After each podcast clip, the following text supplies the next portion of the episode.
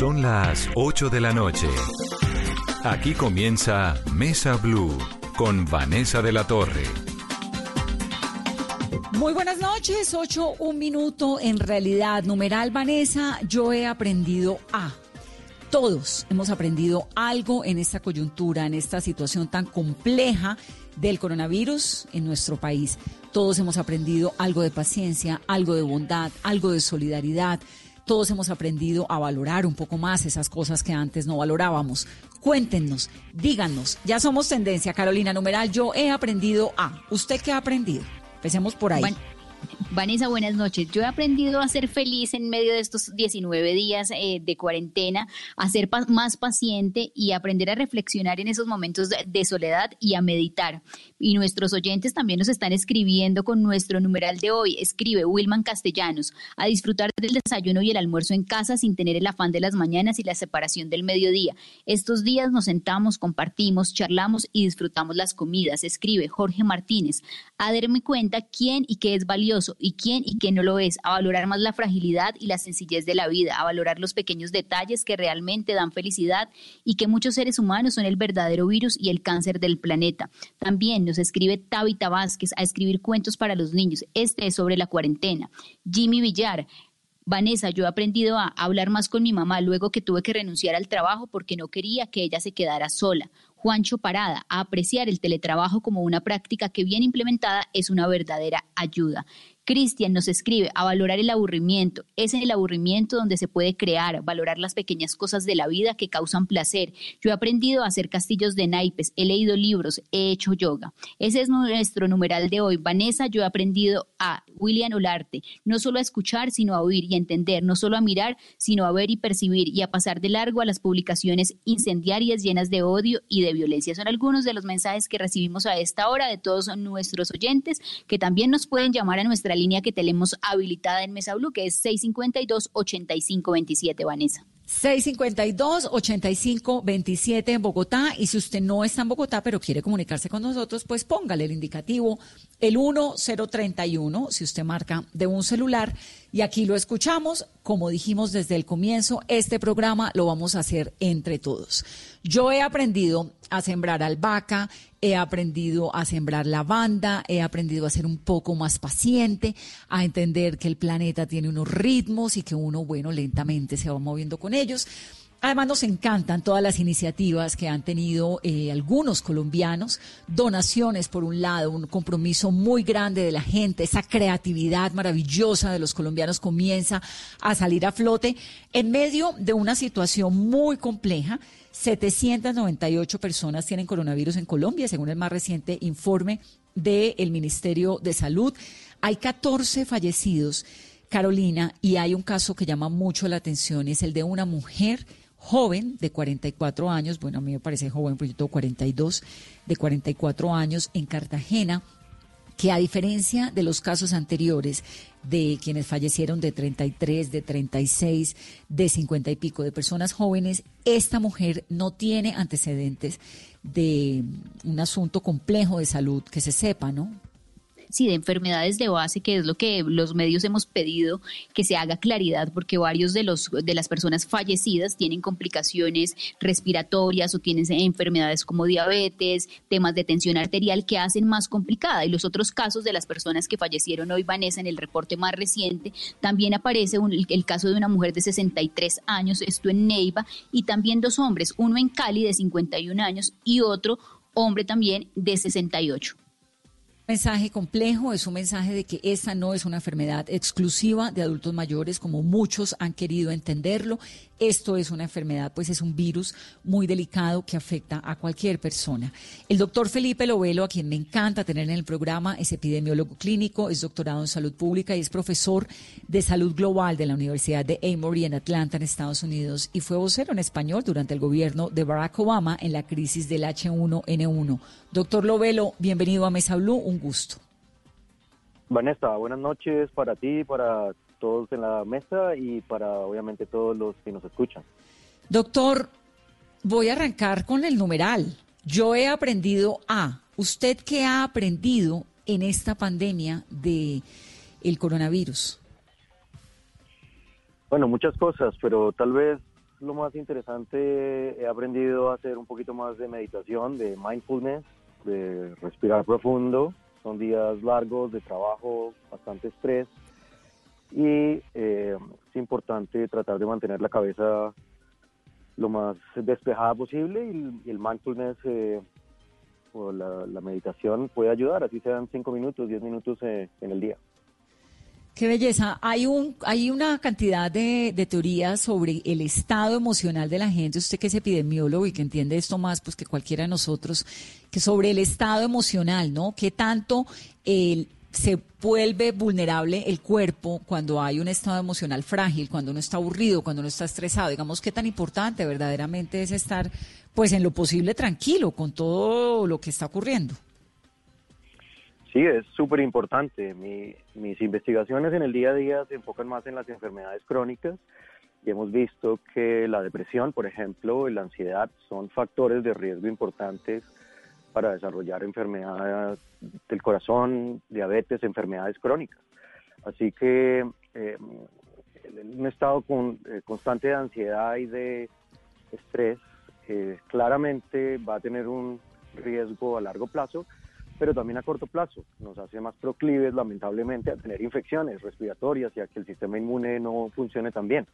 Y por eso es muy importante tratar de estar eh, lo más eh, apacible posible, para, incluso en momentos de tensión. ¿Y cómo se hace para estar lo más tranquilo posible en un momento como este, donde la tensión está allí, en todo lado? Claro, es difícil. Eh, y hay estrategias que se han probado para diferentes situaciones, pero bueno, una de estas es la que yo estoy tratando de hacer, que es meditación, mindfulness, em, ejercicio, obviamente ayuda a algunas personas a despejarse, a pensar en otras cosas, em, estar eh, haciendo un hobby, desconectarse de las redes sociales, eh, muchas de estas situaciones que nos permiten como cambiar un poco el nivel de atención a, a otras cosas y no necesariamente estar oyéndonos eh, acerca de, los problemas que nos están aquejando. Doctor, ahora sí, vamos un poco más a, entrarnos dentro de la ciencia. Usted está en Estados Unidos, que bueno, en Estados Unidos están pasando cosas tan complicadas, ¿no? Algunos hablan de 200 mil personas posiblemente. ¿Cuáles son esos cálculos sobre la evolución de la pandemia que usted hace en Estados Unidos eh, lo pongo porque usted está allá y porque además es como el epicentro de la pandemia ahora, y en Colombia. Sí, el tema está acelerándose fuertemente acá en Estados Unidos. Tenemos un epicentro en Nueva York por la densidad poblacional y porque obviamente muchas personas infectadas de diferentes países del mundo llegaron allí. Incluso hay estudios genéticos del virus que muestran que no solo personas de China, pero también personas de Europa y eso hace que haya una eh, mezcla y una, un contagio más elevado en, Nueva York y obviamente por la densidad poblacional y por la demora también en tomar las medidas de mitigación. Se está viendo ya el sistema de salud eh, bastante eh, colapsado y probablemente el pico de, de, contagio en Nueva York no se vaya a ver sino en 10 o 15 días.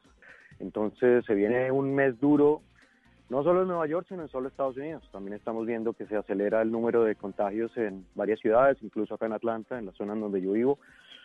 Y por eso se está extendiendo el periodo de, eh, cerrar el país, entre comillas, para evitar el, el movimiento de las personas, disminuir la tasa de contagio. E incluso si se logra hacer todo eso y se mejora la coordinación, se espera que lamentablemente mueran entre 100.000 y 200.000 personas si todo sale bien. Y en Colombia, doctor, también empezamos ya a ver el aumento de casos. Hoy 96, la cifra ya está en 798. Ya estamos pasando en Colombia quizá de la fase de contención a mitigación y ya empezamos también a perder la cadena de contagio.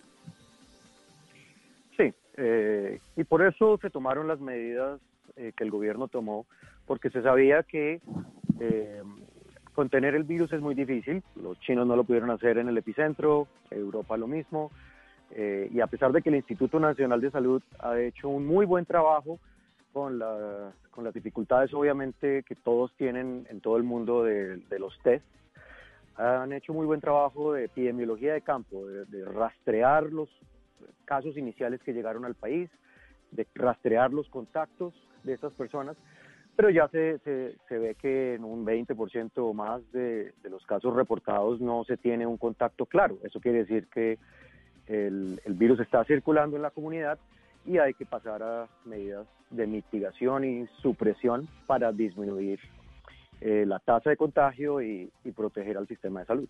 Doctor Lovelo, ¿cómo ve usted el manejo que se le está dando a Colombia frente al análisis que hace en, otros lugares del mundo? Sí, lo hablamos en, en, otros sitios. La, digamos que la ventaja que Colombia ha tenido es que ha podido aprender de la experiencia en los países en donde ya la primera ola eh, ha pasado durante los últimos dos o tres meses y se tomaron las medidas tempranas relativamente de eh, disminuir el movimiento de las personas, cerrar los aeropuertos, todas estas medidas que son bastante traumáticas para nuestra vida social y el día a día y obviamente la economía, pero que son absolutamente necesarias para poder disminuir la cantidad de personas que se enferman y que van a atender al sistema de salud. Digo relativamente rápido porque eh, en, un mundo ideal, esos dos o tres meses de ventaja que tenía Colombia y que tenía Estados Unidos también, se hubieran podido eh, invertir en una mejor preparación, en tener los test disponibles, porque se sabía que este virus probablemente iba a salir de China. Eso obviamente tiene dificultades, eso es logística, eso es dinero. El sistema de salud pública, no solo en Colombia, sino en todo el mundo, no ha tenido una buena financiación, no hay un buen sistema de prevención de pandemias. Entonces estamos eh, pagando un poco la falta de priorización de la salud pública de los últimos 20 y 30 años. Sí, y, y cuando decimos temprano es casi en el límite, ¿no? Colombia se demora una semana más y esto hubiera sido muchísimo más complejo. Sí, el tiempo de tomar las decisiones se tiene que hacer muy rápidamente porque cada día multiplica el número de casos que se van a ver eh, a los dos y tres meses. Esto es una cosa que es difícil de entender para nosotros que pensamos de una manera lineal, Sí. Pero esto es algo, es logarítmico, es una explosión de casos. Se empiezan a ver poquitos casos, van poquito, poquito, pero de un momento a otro dispara. Eh, y eso tiene que ver mucho de cuándo se hacen las medidas de mitigación. ¿Hay alguna forma? Pues esta pandemia con esta dimensión no la habíamos visto en las generaciones nuestras. ¿Hay alguna forma distinta de frenarla a la cuarentena? Pues la vacuna, pero digamos con, los, con las herramientas que hay. Claro. Eh, sí, sí hay una forma de frenarla y me devuelvo a lo que estamos hablando de la preparación. Si tuviéramos un sistema internacional de vigilancia epidemiológica que funcionara mejor, en donde los datos corren libremente, eh, en donde en los países en donde se ven virus nuevos, si se hace utilización de la tecnología, como ha hecho por ejemplo Corea del Sur, para no solo identificar los casos rápidamente por medio de, tecnología en sus tests, pero también de asegurarse de que se pueden aislar esos casos iniciales. Incluso en Corea siguen a las personas, es un poco eh, orwelliano el sistema, porque básicamente en el, celular se está viendo cómo se están moviendo las personas y si hay alguien que está en cuarentena y, está moviéndose por la ciudad, pues obviamente vienen eh, el, personas del, del gobierno a decirle que se tiene que volver a la casa. Entonces utilizan tecnología para asegurarse que los casos están aislados y en cuarentena. Y por medio de estas medidas, de una, una forma agresiva de encontrar los casos iniciales y de eh, dejarlos en cuarentena, se logra disminuir eh, la tasa de contagio, por lo menos al inicio. Obviamente, hasta que no tengamos una vacuna, este virus va a estar circulando en diferentes sitios y eso hace que todos los países del mundo tengan que invertir en salud pública en este momento porque independientemente de esta primera ola, el, virus va a seguir y en algún momento vamos a tener que pasar al ataque, es decir, intentar encontrar los casos más tempranamente y hacerles cuarentena. Y para eso se va a necesitar personal entrenado. El Instituto Nacional de Salud va a tener que tener un liderazgo importante con recursos, con tecnología, para poder tener el virus a raya. Si no, eh, lo único que hacemos ahora es demorar la, la, ola de infecciones tres o cuatro meses, pero el, probablemente el virus eh, volverá, porque todos somos eh, proclives, nadie tiene inmunidad. Así que una vez el virus eh, infecte al 70-80% de la población, probablemente ya no tengamos que preocuparnos, pero ahorita todos tenemos que preocuparnos. Doctor, ¿y qué va a pasar, por ejemplo, en Colombia? La pregunta de todos hoy es, ¿qué va a pasar después del 13 de abril, cuando se termine esta etapa de cuarentena? Se ha empezado a hablar que hay sobre la mesa la posibilidad de una estrategia de acordeón, que sería un aislamiento intermitente. ¿Qué tan efectivo podría ser? Pues nadie sabe, porque realmente, como ustedes dicen, esto es un virus nuevo y, y no nos hemos enfrentado a un virus totalmente nuevo que eh, sea una pandemia. Hace 100 años tuvimos la, la, influenza de 1918, mal llamada gripa española, y en ese momento no, no se hicieron esas medidas de mitigación seriadas para disminuir la mortalidad. El, mundo estaba en la posguerra, no había eh, las estrategias y el conocimiento que se tiene ahora. Ahora, desde un punto de vista teórico, estas medidas de acordeón eh, probablemente tengan un efecto importante en permitirnos reintegrarnos a, algo de la vida social normal, pero también manteniendo a raya el virus y manteniendo a raya el número de enfermos para que no se colapse el sistema de salud. Pero todos, es, un, es un, poquito difícil decirlo, pero todos estamos como en un, eh, en un viaje nuevo. Y nos estamos emprendiendo en un viaje en donde no sabemos que nos vamos a encontrar. Eh, así que es súper importante ahorita eh, que los científicos del mundo, que haya una coordinación internacional y en Colombia el Instituto Nacional de Salud, obviamente el Ministerio y el Gobierno tienen que eh, llevar el liderazgo de esta situación porque no se va a acabar en la primera fase. Doctor, a uno le da una angustia muy profunda de pensar a veces, ¿no? ¿Qué tal que esto no pase? Mientras la vacuna sale, ahorita hablamos un poco sobre lo que el proceso de la vacuna, también pues hay que confiar en la ciencia, en lo que están haciendo todos los científicos del planeta, pero a uno le da una angustia de decir, bueno, ¿y qué tal que esto no pase? Entonces, ¿cómo va a ser la vida después? ¿Cuándo vuelve uno a un restaurante? ¿Cuándo vuelve uno a un concierto? ¿A un centro comercial? ¿A un lugar donde hay un montón de gente? Es como que la vida verdaderamente nos cambió. ¿Esto va a pasar? Pues nadie lo sabe. Y el que te diga que lo sabe está mintiendo porque eh, no, no tenemos experiencia de lidiar con un virus nuevo que sea tan contagioso y relativamente produce enfermedad, aunque el 99% de las personas se recuperan, un 1% de 7 billones de habitantes en el planeta es un número bastante grande. Así que eh, lo que hay que hacer es yo, yo lo veo como, a mí me gusta hacer similitudes con el fútbol. A mí me gusta un equipo que se llama el Atlético de Madrid. Y el director, el Cholo Simeone, tiene una estrategia que es enfoquémonos el partido que tenemos ahora y ya después nos preocupamos del partido siguiente. En este momento el partido que tenemos es esta primera ola, cómo logramos disminuir el contagio para que protejamos al sistema de salud. Tenemos muchas esperanzas que después vamos a tener mejores estrategias médicas por medio de eh, drogas nuevas o drogas que ya se utilicen que se logre demostrar que sirven para disminuir las infecciones y disminuir el curso clínico de la enfermedad. Y también se está trabajando a destajo para conseguir esa vacuna, que aunque no es 100% garantizada, seguramente se va a poder lograr en 12 meses o en 18 meses.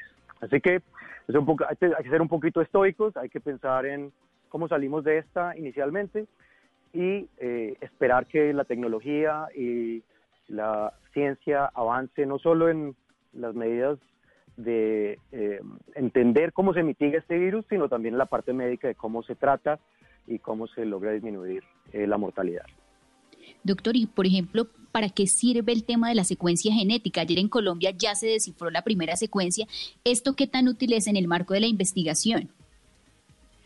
Sí, es útil porque sabemos que hay diferentes cepas del virus que están circulando. A pesar de que el virus es relativamente nuevo, los virus mutan y eh, se han encontrado, se han reportado cerca de ocho cepas distintas basadas en el virus original que salió en China. Entonces, eh, estos pequeños cambios en el virus nos permiten entender cómo se está contagiando las, las personas. Por ejemplo, en Estados Unidos, como te dije, la, la, gente que vive en la costa este se han encontrado cepas del virus directamente de China, pero también de personas que vinieron de Europa. Mientras que en la costa oeste, en San Francisco, principalmente son cepas que vienen directamente de China. En Colombia, eh, estos datos son importantes porque nos, nos permiten tener que, bueno, si el virus vino de España, probablemente hubo alguna eh, conexión también con Chile, pero a medida que se va haciendo más contagio, podemos identificar si el virus se está pasando más rápido o más despacio entre personas y eso nos permite tener mejor información para los modelos. Y estos modelos nos van a permitir saber, bueno, cuándo hacemos el acordeón, cuándo podemos abrir la economía y el movimiento otra vez cuánto eh, tenemos que cuidarnos de eh, este virus en, en términos de la tasa de contagio. Así que es una información importante. El único problema es que todavía estamos, digamos, con la punta del iceberg, es decir, el número de casos que hemos podido identificar es probablemente un porcentaje pequeño del número de casos reales, no solo en Colombia, sino en todo el mundo. Así que, aunque ya sabemos un poquito más, todavía nos falta saber muchísimo acerca de la infección qué, tanto infecta el virus, qué, qué tantos los pacientes son asintomáticos y eso nos va a dictar mucho las medidas a corto y a largo plazo. ¿Cuáles son las posibilidades de que un virus de estos mute, cambie o de que afecte más a un grupo poblacional que previamente ha tenido virus parecidos como el SARS y el MERS, por ejemplo, en, en Asia, ¿no? que fueron tan fuertes y acá pues no? Entonces, ¿cuáles son, digamos, cómo se comportan los virus en esas condiciones? Sí, los virus, como se replican cada vez, eh, infectan a, una, a un, nuevo huésped. Eh, son millones y millones de copias del virus que se hacen en cada célula. Obviamente, por medio de ese proceso de millones de copias va a haber cambios en el código genético y los virus por naturaleza cambian. Ahora bien, hay virus que cambian más rápido que otros y el coronavirus no es un, no es un virus que cambie mucho. Y de hecho estos estudios que han mostrado eh, probablemente indican que hasta ahora no se ha encontrado una mutación que se vea que pueda ser más letal o más infecciosa. Es decir, eh, buenas noticias hasta ahora. Eh, también es posible que factores genéticos de una persona puedan modular la respuesta a la infección y personas por factores genéticos pueden tal vez responder con más fuerza o menos fuerza su sistema inmune a la infección. Eso todavía no, no se sabe y es algo que se está estudiando. Hay algunas, eh, digamos que hallazgos o, se ha reportado de manera incidental que eh, hay personas que pueden tener un mayor o menor protección dependiendo, por ejemplo, de su grupo de sangre. Esto hay que confirmarlo y hay que hacer muchos estudios y tenemos que pasar eh, varios meses para poder identificar si hay algún factor protector o algún factor de riesgo de tipo genético. Lo que sí sabemos es que obviamente ataca con más fuerza a personas mayores, con enfermedades crónicas, con un sistema inmune deprimido, pero como estaban diciendo ustedes al principio del programa, eso no quiere decir que eh, personas jóvenes lamentablemente puedan desarrollar enfermedad grave e incluso morir. En Estados Unidos ya también se está viendo personas jóvenes sin patologías de base que lamentablemente están en la unidad de cuidados intensivos o terminan eh, en la muerte. Ya para, para despedir, doctor, sobre esto que está hablando usted, pues hay un caso muy preocupante hoy en Colombia de una mujer precisamente de 44 años, que a mí me parece jovencísima, pues porque todo 42, eh, que no tiene antecedentes, porque los casos previos de 33 años, de 36, de 54, etcétera, eran personas que tenían hipertensión, eh, obesidad, digamos, había como unas cáncer incluso, como unas condiciones previas, pero de esta mujer no se sabe nada, simplemente, y, lo digo porque es una fuente del Instituto de, del Ministerio de Salud, dice, no, no tenía un antecedente. Eso es supremamente preocupante.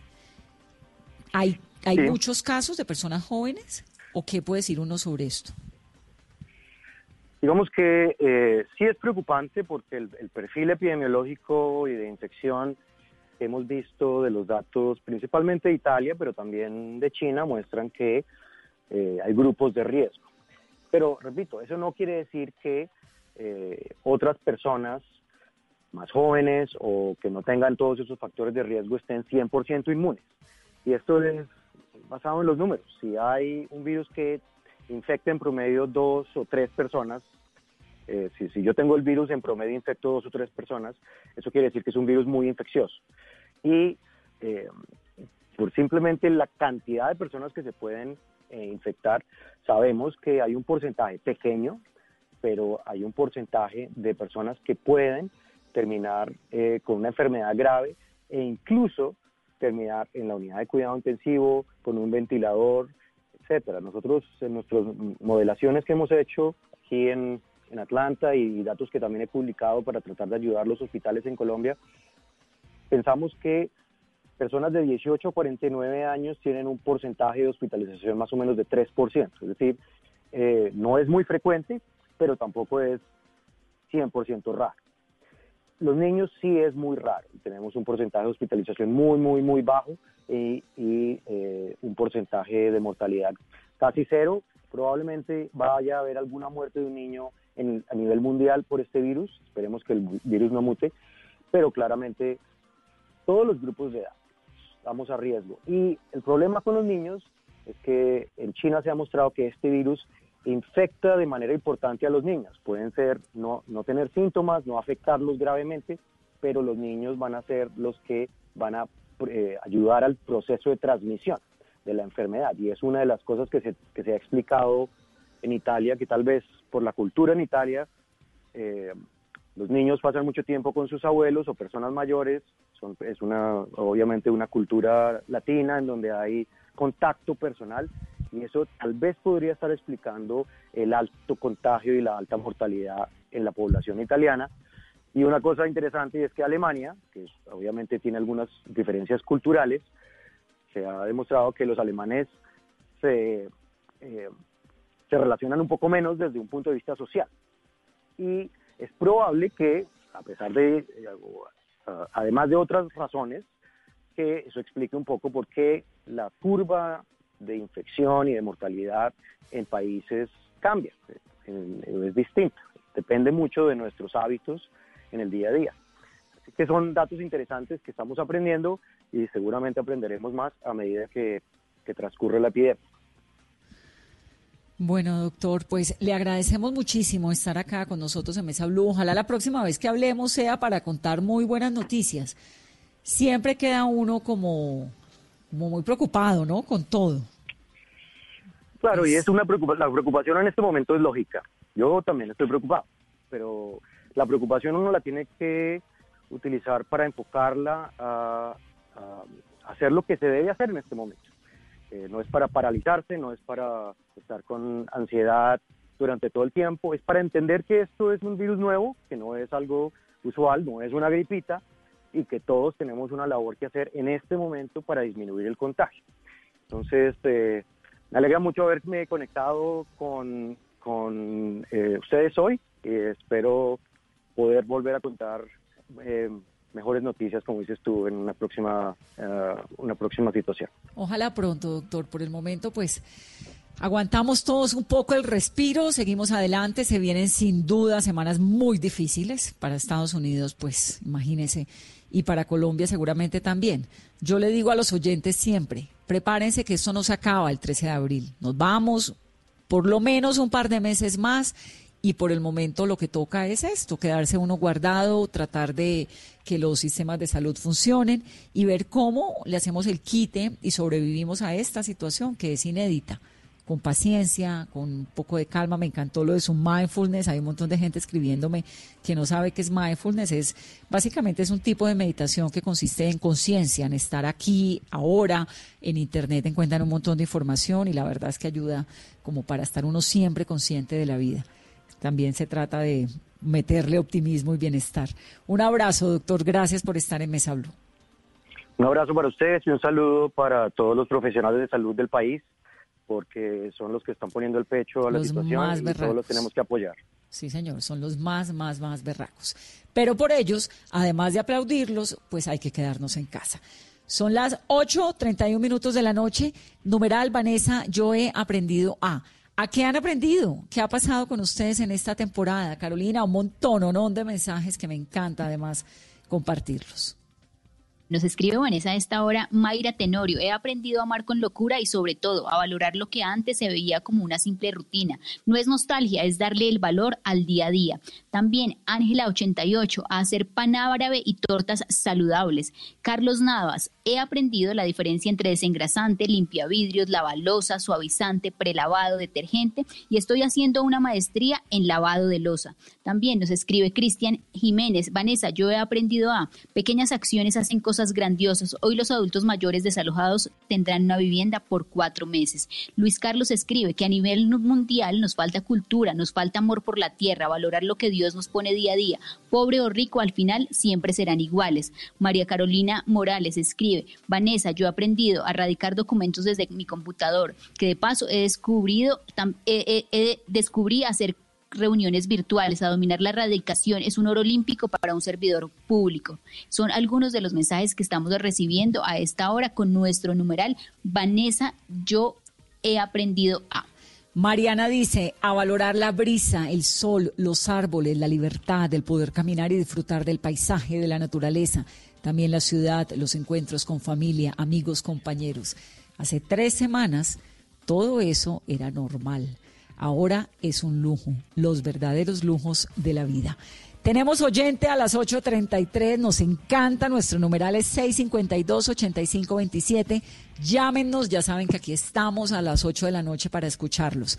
Nuestro oyente es, Julián. Enid Lucumí, nos llama desde Cali. Enid, bienvenida a Mesa Blue. Hola, muy buenas noches. ¿Cómo ha estado? ¿Usted qué ha aprendido de esta situación, Enid? Yo he aprendido que hay que seguir siendo solidario con la gente. Solidario. ¿Y usted qué hace? ¿Cuántos, ¿Cuántos años tiene?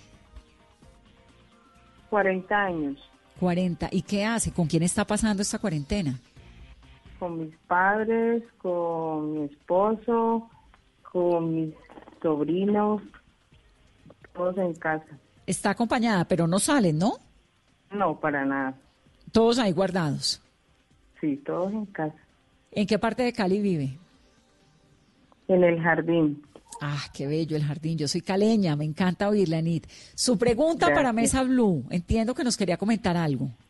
Sí, yo desde hace días tengo la inquietud porque veo que hay muchos esfuerzos por resolver la crisis económica de los colombianos, pero me inquieta qué pasa con la población colombiana que en este momento ha sido reportada y que tiene todo bloqueado. ¿Qué pasa con su economía? ¿Qué ha pensado el gobierno para este para este tipo de población? Porque hoy escuchaba se devuelve el IVA a un grupo de personas maravilloso, pero ¿qué pasa con los con las personas que en este momento están reportadas? ¿Qué posibilidades hay para ellos? Bueno, el gobierno ha hecho un montón de cosas para tratar de aliviar el bolsillo de las personas más necesitadas. Los anuncios de hoy entraron en la devolución del IVA.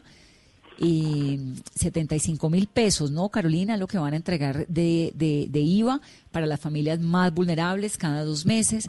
Ya hay 3 millones de hogares que están recibiendo los 160 mil pesos que anunciaron la semana anterior. Hay una serie de anuncios, digamos que el esfuerzo es mayor, ¿no? Para tratar de, de colaborarle a la gente en su vida, porque esto pues es una situación muy compleja para todos. Pero María Camila Roa, que es del Servicio Informativo de Blue Radio, que además es la chica que cubre constantemente Casa de Nariño, nos cuenta más, María. Hola Vanessa, sí, mire que esos dos programas de los que usted habla entran a, en efecto, es decir, eh, accionar y a entregarse a partir de mañana, esos dos programas sociales. Entonces el primero ya sea parte de la ley de activación económica que lo que hizo el gobierno fue aclarar, no es nuevo, lo que se hizo fue adelantarlo para que se entregue desde mañana a un millón de personas, como usted bien lo decía, 75 mil pesos. Y el segundo programa es muy importante para las familias que trabajan en la informalidad. El presidente presidente dijo que son cerca de 3 millones de hogares eh, colombianos, equivalentes aproximadamente a 20 millones de personas que trabajan en la informalidad y que van a recibir 160 mil pesos a partir de mañana. Muchos nos han preguntado, Vanessa, cómo acceder a este programa. Lo que ha dicho el gobierno es que ya identificó a los 20 millones de colombianos como hoy Luis Alberto Rodríguez, director de Planeación Nacional, dijo que unieron varias bases de datos de las familias en la informalidad y que a partir de mañana van a empezar a contactarlos. La mayoría ya están bancarizados, entonces van a recibir ese giro y también un mensaje a su celular eh, pues del gobierno diciéndoles que son beneficiarios de esos 160 mil pesos, Vanessa, y esos son los que empiezan mañana.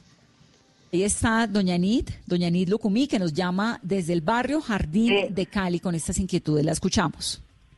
Lo que pasa es que yo lo, yo sí he, escuchado y estoy muy contenta por todas las ayudas que le están dando a un tipo de población, pero la pregunta mía es a las personas, ¿qué, qué va a hacer el gobierno? ¿Qué ha propuesto el gobierno para las personas que están reportadas en las centrales de riesgo y que están bloqueados por todo, por todo lado, porque se sabe que no pueden acceder a, a una a un beneficio económico, o sea, el estar reportado en data crédito trae muchos prejuicios y en esta crisis aún más para este tipo de población. Esa es básicamente mi pregunta. María, en, en particular para las personas que están reportadas en centrales de riesgo, ¿se ha hecho algún anuncio? Precisamente Jorge Castaño, el, el, superintendente financiero, habló sobre esa suspensión de reportes demorosos. ¿Qué pasa?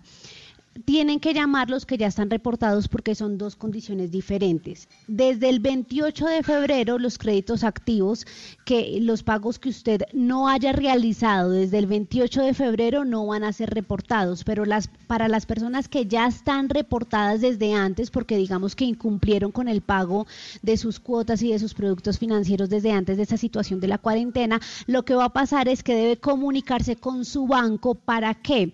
Porque el gobierno lo que está haciendo flexibilizar eh, las condiciones para acceder a nuevos productos. De hecho, hoy el superintendente dijo que ya fueron modificados 306 mil créditos, ya tienen un nuevo plan de ayuda o un programa de beneficio por un costo de 6.9 billones de pesos. Entonces, digamos que el gobierno sí está siendo flexible, pero para, para que lo tengamos claro, a partir de ahora nadie va a ser reportado en data crédito o en las centrales de riesgo, pero los que ya estaban reportados, los que lo que tienen que hacer es llamar a, su banco para ver qué beneficios pueden adquirir, porque sí hay flexibilidad en ese sentido. Y también el gobierno dijo que habilitó 70 billones de pesos para nuevos créditos, para los empresarios y para las personas que pues en este momento están en dificultad. Entonces, para los que ya estaban reportados antes del 28 de febrero, lo que tienen que hacer es llamar para ver cómo su banco puntualmente negocia con usted. Y ahí Vanessa concluyo con esto. Las negociaciones con los bancos pueden darse, pero nunca pueden hacerles estas tres cosas a los clientes y es cobrarles intereses sobre intereses, subirles la tasa de interés o reportarlos. Entonces cualquier negociación tiene que cumplir con estas tres condiciones. Ahí está entonces el anuncio, son las 8.40, hacemos una pausa en Mesa Blue, regresamos en breve, no se pierdan por favor el Transformer que ya vamos a hablar con él, volvemos. Para Volkswagen la seguridad es muy importante y en este momento lo más seguro es quedarse en casa. En Blue Radio son las 8 y 40 en Mesa Blue.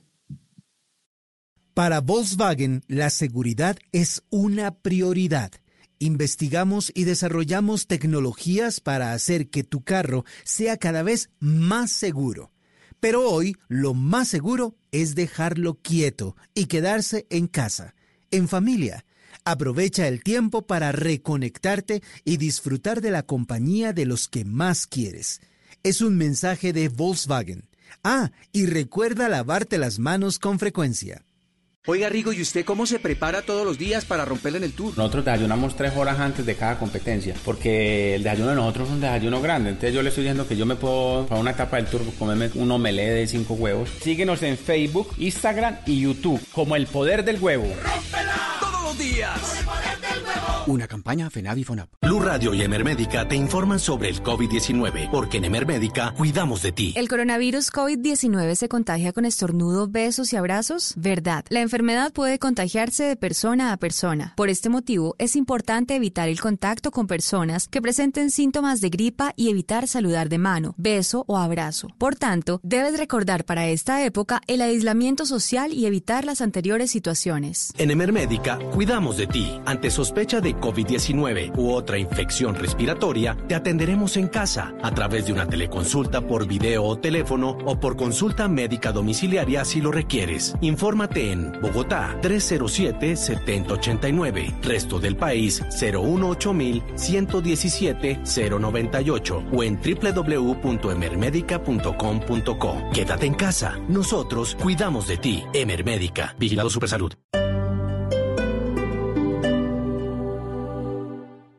Hoy en Blue Radio. Préstame tu cariñito, un cariñito de mamá. Dame tan solo un poquito que remiende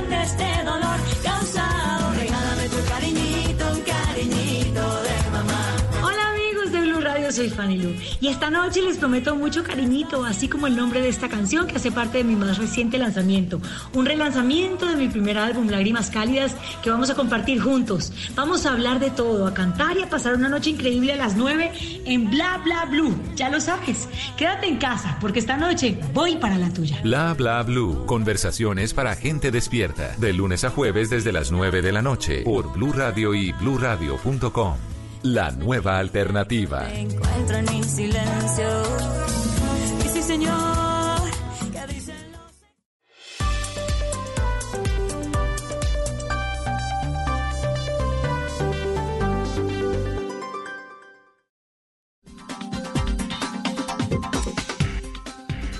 Son las 8.43 minutos de la noche. Lo vimos en una cantidad de informes que aparecieron incluso en los informantes, lo hemos visto en las calles. Él se las ha inventado todas para la vida. Luis René Cruz es el transformer de los semáforos en Bogotá. Luis René, bienvenido a Mesa Blue. Esa muy buenas noches, gracias por acogerme en tan hermoso espacio y un saludo para todos los radioescuchas. Aquí bienvenido, esta es su casa. Ahora, me preocupa, ¿dónde está trabajando? ¿Qué está haciendo? No, yo no, yo no estoy trabajando, es que imagínense, esto nos cayó como un baldado de agua fría a los independientes porque yo, por ejemplo, yo trabajo en un semáforo, ¿cierto? Y, Claro. a- y también a veces me encontraron ahí para eventos, fiestas de niños, todo esto, y todo quedó en ceros en menos de 24 horas. ¿Y entonces qué está haciendo? ¿no? Aquí encerrado en la casa. Pero créame, mire, es una situación económica difícil, dura. Como lo dije en un tuit hace, un- hace unos días, en las noches, pues a veces lloramos con mi esposa de pensar en la situación, no solo de nosotros, sino de todo el mundo, porque todo el mundo quedó parado. Pero los independientes estamos un poquito más, más golpeados.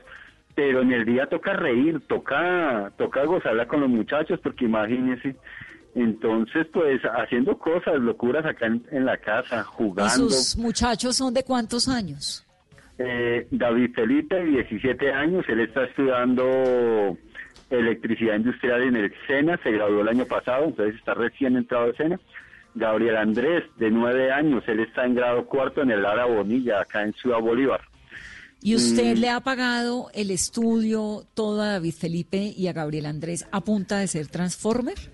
Totalmente, Vanessa, totalmente. Cuando decidí hacer esta locura, ya va a ser 10 años ahorita en agosto, es esos cartoncitos, como me los llamaron muchos, esos cartoncitos nos han dado para vivir. Y como lo he dicho también, hemos tenido momentos duros, difíciles, como una película, momentos duros, difíciles de lágrimas, pero también de alegrías y también de, de, de, de satisfacción, de, o sea, la labor que yo llevo me encanta, me, me enamora cada día más y, y cada vez intento reinventarme, cada vez intento cambiarle algo a mi diseño, hacer un nuevo video, hacer una locura, porque toca, y más en estos días, toca toca mantener la cabeza en alto. Sé que es difícil, es, es muy difícil, pero toca levantar la cabeza.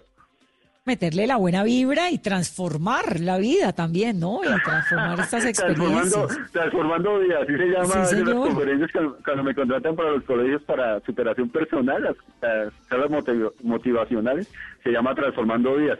Mire, por ejemplo, ya tenemos los dados, los dados del parque ya no son cuadrados, ya son redondos. Eso, Entonces, eso le iba a preguntar, Luis René. Usted ahorita en su casa, imagínese con esa cantidad de tiempo y en cuarentena, ¿qué hace? ¿Qué le hace a sus hijos para mantenerlos Bueno. entretenidos? Sobre todo a Gabriel Andrés, de nueve, ¿no? Ay, Dios mío. Eh, aparte de que les han dejado una cantidad de tarea increíble, Dios mío. A- a- a- Pero menos mal.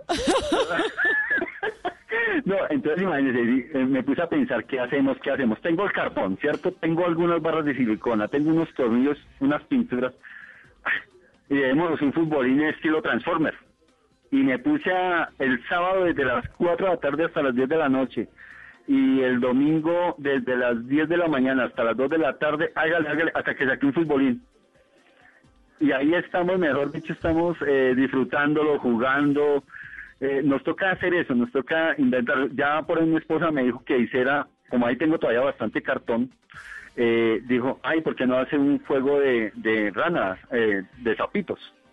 Entonces dije, bueno, juguemos entonces rana. Entonces, a partir de mañana, si consigo algo de silicona, algo de tornillería, pues lo hacemos. Y me tiene pensando cómo voy a hacer las argollas. Pero bueno, algo me inventaré. La creatividad siempre, Luis René. Luis René, ¿y cómo ha hecho estos días? ¿Qué ha, qué ha podido conocer de sus hijos, de su esposa? Porque usted sale siempre muy temprano y su vida está en la calle. Claro, pues la verdad yo, mi jornada empieza a las seis y media, siete y estoy en la casa a la una de la tarde. Pero he descubierto cosas, cosas increíbles. O sea, eh, mi hijo eh, le gusta mucho el rock, eh, toca guitarra, pues él no tiene eh, guitarra eléctrica, tiene acústica. Pero él hace sus esfuerzos ahí para, para, para sacar sus videos y ayer grabaron un video para una campaña de Molly Crew pero increíble, les quedó a los dos, ah, porque al pequeño le regalamos la guitarra acústica de cumpleaños en enero. Entonces eh, ellos están grabando videos y me sorprendieron, realmente me sorprendieron. Eh, aparte de todos, to- todas sus, sus facultades artísticas, eh, mi hijo pequeño me sorprende con dibujos increíbles, es decir, o sea, eh, me he dado cuenta de cosas hermosas en estos días y, y- y es que toca ver el lado positivo, toca verlo, toca verlo. Así por la noche toque llorar, en el día toca ver el lado positivo, porque imagínense, los niños no pueden, los niños tienen que pasar esta crisis con nosotros de una forma positiva, de una forma alegre. Entonces muchas veces usted mira para el lado donde está el cajón del mercado y ve que hay un ratón comiéndose las uñas, pero entonces usted tiene que mirar para el otro lado donde están los niños y tiene que echar el chiste del ratón con las uñas. Mire, Luis René, queríamos llamarlo porque vimos su mensaje que nos envió al chat con el numeral Vanessa, yo he aprendido Sí. a, y usted siempre es una lección. Usted siempre nos Gracias. enseña algo distinto, siempre nos inspira su vida. De verdad que, bueno, un hombre que se inventó un personaje Transformer en un semáforo en Bogotá. Quienes no conocen la historia de Luis René es esa, en un semáforo en Bogotá. Y ese es su trabajo, un trabajo muy digno que además le ha permitido criar y levantar a sus dos hijos y a su familia. Y nos encanta oírlo, Luis René. Un abrazo muy grande. ¿Qué ha aprendido? Yo he aprendido a. ¿Qué ha aprendido en esta coyuntura? aprendí a amar más a mis hijos y a valorar más lo que tengo y a, a que tengo que tengo que inventarme algo cuando pasemos todo esto no sé si será en un mes en dos meses en un año pero algo tenemos que hacer y colombianos no perdamos la esperanza fuerza fuerza sigamos adelante los independientes los que trabajamos los semáforos todos tenemos que salir de esto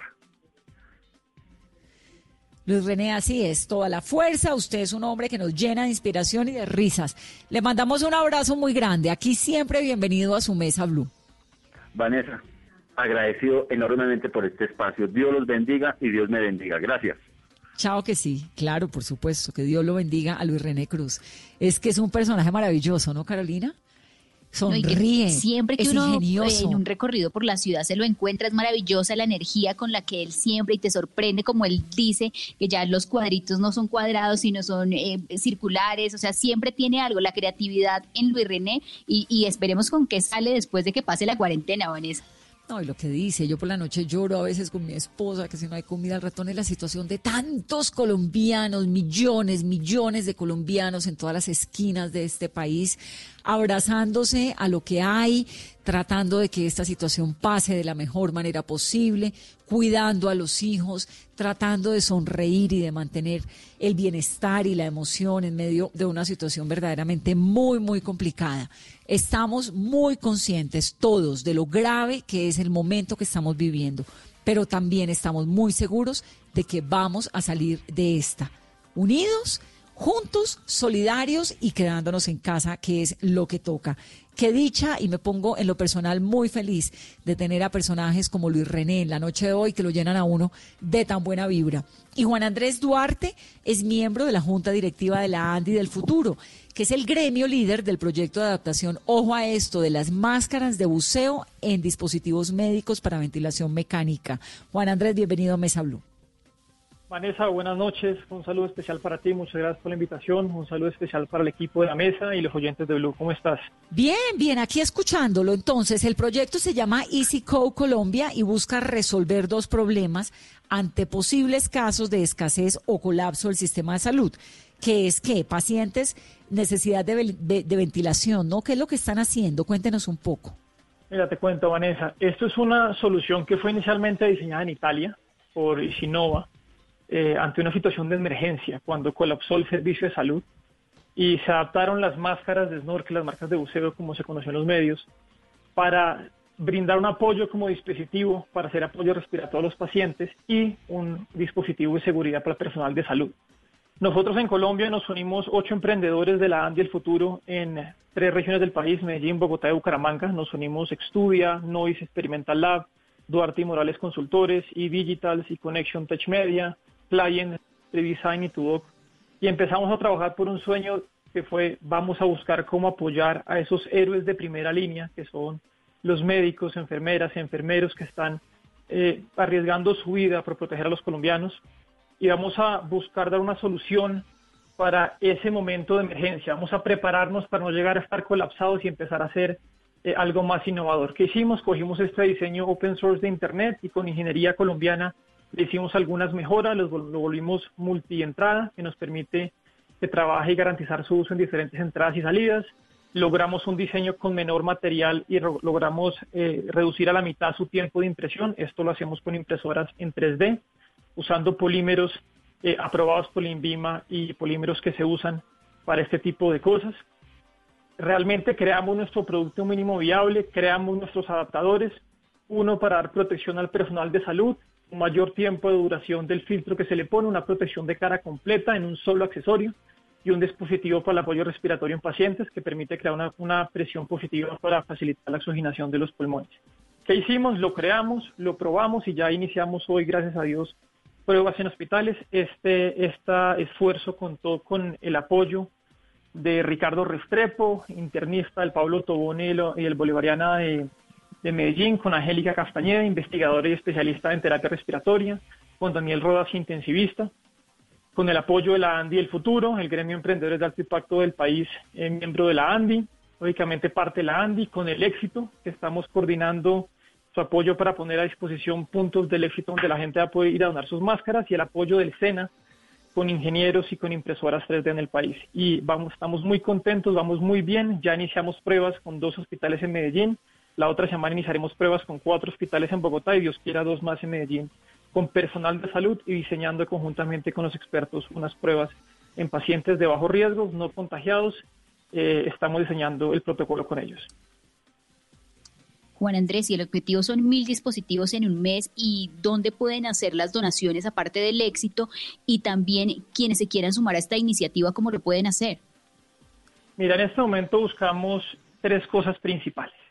El objetivo son mil máscaras, que según nuestras cuentas nos permiten ayudar a salvar 10 mil vidas, protegiendo el personal de salud y apoyo a pacientes. Buscamos tres cosas en específico. Primero, empresas y personas que donen, lógicamente, recursos. Es un- una iniciativa 100% sin ánimo de lucro que ha sido financiada por los emprendedores. Que tener en cuenta que nosotros seguimos luchando por nuestras empresas, por nuestros emprendimientos, al mismo tiempo que entregamos lo mejor de nosotros para empujar esta iniciativa. Pero en este punto necesitamos tres cosas. Número uno, recursos, recursos para la compra de máscaras, las compras de máscaras que hemos estado conversando con Decathlon, y el compro, el, digamos, comprar insumos, estos polímeros para la impresión 3D. lógicamente la logística que va asociada. Entonces, número uno, la recolección de recursos, las empresas privadas que nos puedan apoyar y apadrinar esto. Estamos con un presupuesto más o menos entre 250 y 300 millones para garantizar la producción de mil máscaras a precio full. Estamos negociando, si Dios quiere, con eh, Decathlon. Número uno, una mascaratón donde las personas puedan donar sus máscaras a través de los puntos del éxito. Estaremos informando a través de las redes sociales. Y número tres, visibilidad por parte de los medios de comunicación y te agradecemos inmensamente, Vanessa, que nos estés apoyando. ¿Por dónde nos pueden encontrar? Nos encuentran por www.easy, E de elefante, A de avión, S de sentido, Y de yuca, easy-al medio, co.org. Easy de fácil. Ahora, Juan Andrés, ¿qué ventaja tiene la máscara de ustedes en comparación con las otras máscaras clínicas? Mira, lógicamente las máscaras clínicas fueron hechas para clínicas, para apoyo médico. La máscara de nosotros es una adaptación para un momento de emergencia. Conocemos las dificultades de nuestro sistema de salud en Colombia, conocemos el desabastecimiento que hay de insumos, hemos estado conversando con el gobierno, muy buena recepción, eh, estamos conscientes del inmenso esfuerzo que están haciendo por dotar las clínicas y hospitales pero no sabemos en qué momento, como ha pasado en otros países y como hemos aprendido de la experiencia de otros países, esto pueda colapsar. En ese momento es donde esta máscara entra a suplir diferentes factores. Por parte del personal de salud, esto nos permite con un solo accesorio tener mayor tiempo de protección. Nuestros filtros que estamos eh, utilizando y que hemos con- conversado con una compañía internacional son filtros que filtran eh, hasta partículas de 0,27 micras, filtran el 99.99% del virus, ya son certificados de COVID, ya hicieron pruebas en, en Europa y los filtros duran 24 horas en uso normal y en caso de emergencia unas 48 horas. Entonces con una sola máscara, un médico puede protegerse por, por las intervenciones o el tiempo que tenga que hacer. Tú sabes que cuando los médicos empiezan a quitar eh, las protecciones, las diferentes protecciones, la careta, los tapabocas, las gafas, quitarlo en desorden en un caso de emergencia es lo que más ha llevado internacionalmente a los contagios. Entonces queremos en un solo dispositivo proteger a nuestro personal de salud. Y en dado caso en los pacientes críticos en UCI, esta careta junto con la lógicamente eh, con los respiradores permite crear un- una presión positiva para facilitar la oxigenación de los pulmones. Entonces, la idea es tener estos dispositivos listos para apoyar y donarlos a los hospitales y clínicas para apoyar al personal de salud. Y si uno tiene máscaras, hay buzos, ¿no? Gente que ha sido buzo, ¿sirven esas máscaras o tienen que ser necesariamente nuevas? Eh, sirven esas máscaras, eh, sirven es, es particularmente la referencia que tiene Decathlon, eso lo encuentran en nuestra página web. Las pueden donar en este momento junto con las clínicas que estamos trabajando, estamos eh, creando el protocolo de desinfección de estas máscaras para hacerlo de forma profesional y responsable y esperamos en las siguientes dos semanas ya salir con protocolos de pacientes, protocolos de personal de salud, protocolos de desinfección para poder recoger las máscaras a través de los puntos éxitos o, las, o digamos las que done la gente, prepararlas y entregarlas a los médicos. Nos han llamado de todo el país varios médicos, tengo la máscara, ¿cómo hago el dispositivo? En este momento estamos haciendo la prueba de concepto con los hospitales y cuando estemos listos lo, lo vamos comunicando cuando ya esté todo probado. Maravilloso. Juan Andrés, pues todas las iniciativas las contamos aquí. Nos encanta dar esas noticias.